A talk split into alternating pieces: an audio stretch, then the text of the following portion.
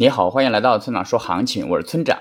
现在是北京时间九月八日的上午七点四十七分，BTC 即时价格四六七三九 U。我们先来看今天的行情。那市场闪崩，二十四小时总爆仓四十多亿。到目前为止呢，我也没有找到下跌的原因，也没有发现系统性风险。那有可能是单纯的清洗多头。若真的是清洗多头的话，那接下来一到两天之内必须要再次站上四万八千八百点，否则中期上涨趋势将会被终结。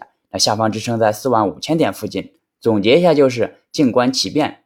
接下来是交易思维模块。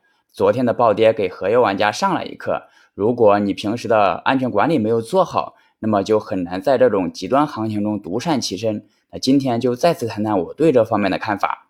其实我对于安全管理的看法很简单，只有一句话：如果你做合约，那就是始终只拿现货的十分之一来做。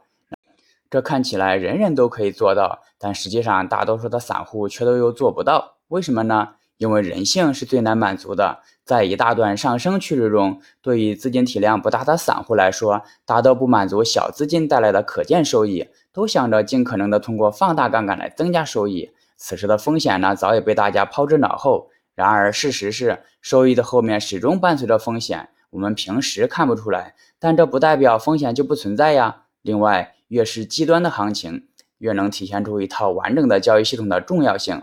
或者在平时它不能给我们带来惊喜，但在关键时刻却是可以来保命的。就像我说，安全管理很重要，在平时你可能会嗤之以鼻，但放在昨天这种极端行情中，你一定也认为很有道理吧？最后，请大家一定要明白，千万不要根据预测来做交易，交易是需要考虑到具体信号、盈亏比以及仓位管理的。用预测指导交易，并不能实现长期稳定的盈利。如果你想学习具体操作以及稳定盈利的技巧，请查阅今天的策略版分析。拜拜。